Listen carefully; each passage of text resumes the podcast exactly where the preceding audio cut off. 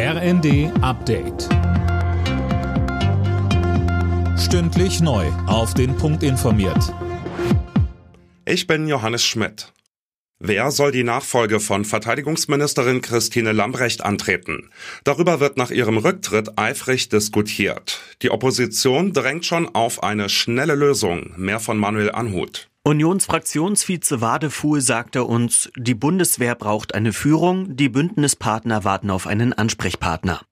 Deshalb müsse Kanzler Scholz jetzt schnell handeln. Wann genau der Ministerposten neu besetzt wird, steht noch nicht fest. Scholz betonte aber, er habe bereits eine klare Vorstellung, wer auf Lambrecht folgen könnte. Im Gespräch sind unter anderem SPD-Chef Klingbeil und die Wehrbeauftragte des Bundestags Högel.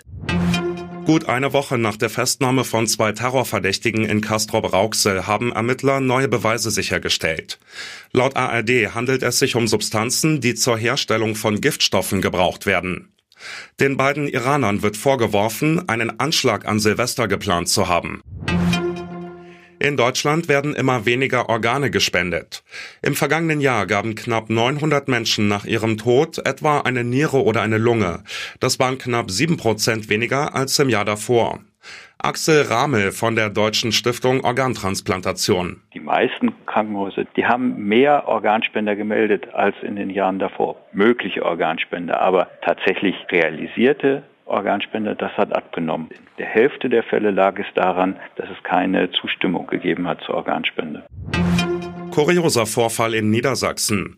Bei einer Polizeikontrolle sind zwölf Menschen aus einem Auto ausgestiegen. Der Wagen hatte eigentlich nur sechs Sitzplätze. Demnach lagen einige der Frauen und Männer im Kofferraum. Die Gruppe war auf dem Rückweg von ihrer Nachtschicht in Bremen, so die Polizei. Alle Nachrichten auf rnd.de